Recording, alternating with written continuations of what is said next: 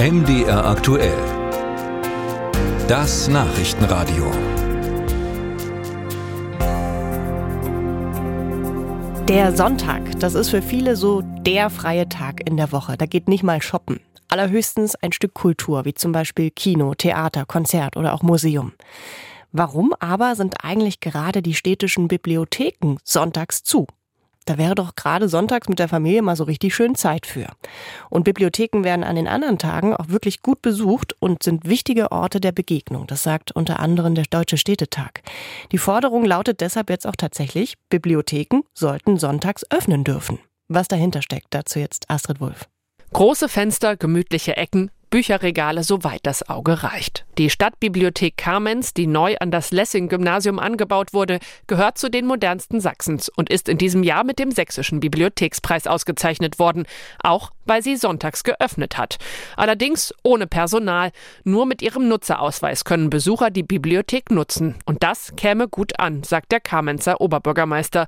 Für Roland Danz war der Neubau eins der wichtigsten Projekte der letzten 20 Jahre. Wir wollen äh, gerade mit dieser Investition äh, bewirken, dass äh, sich Menschen treffen können, dass sie vom Grunde breite Bildungsangebote nutzen, auch sehr preiswert nutzen können. Ne? Warum soll eine Bibliothek am Wochenende nie geöffnet haben, wenn natürlich ein Theater, ein Museum geöffnet hat? Das sind Orte des kulturellen und auch des allgemeinen Gedankenaustauschs. Dass städtische Bibliotheken sonntags regulär und mit Personal öffnen können, ist aktuell außer in Nordrhein-Westfalen nicht erlaubt. Der Deutsche Städtetag setzt sich dafür ein. Denn Alleinerziehende und Berufstätige mit längeren Arbeitszeiten schafften es werktags oft nicht in ihrer Stadtbibliothek, heißt es unter anderem. Der Deutsche Bibliotheksverband fordert schon lange, dass neben wissenschaftlichen auch die kommunalen Bibliotheken öffnen können. Es gehe dabei aber nicht um eine flächendeckende Öffnung, betont Verbandsgeschäftsführer Holger Krimmer. Es geht darum, das gesetzliche Verbot für jene abzuschaffen, die überhaupt wollen und in der Lage sind, das umzusetzen.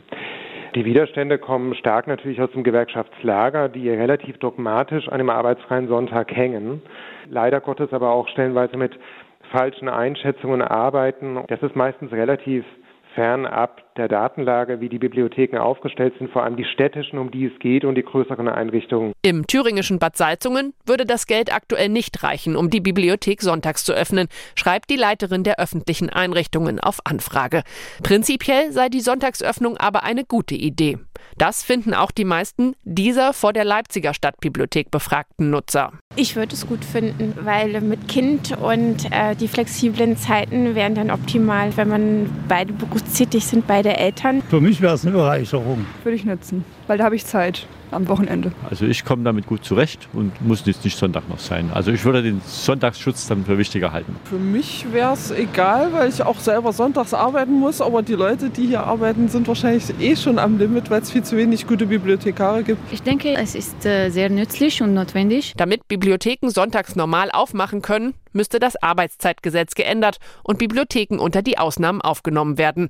Im Koalitionsvertrag von 2021 haben SPD, Grüne und FDP festgeschrieben, Bibliotheken als Ort der Gemeinschaft stärken und Sonntagsöffnungen ermöglichen zu wollen. MDR aktuell hat beim zuständigen Bundesarbeitsministerium nachgefragt. Mehr als, dass der Gesetzentwurf sich in der regierungsinternen Abstimmung befinde, war aber nicht zu erfahren.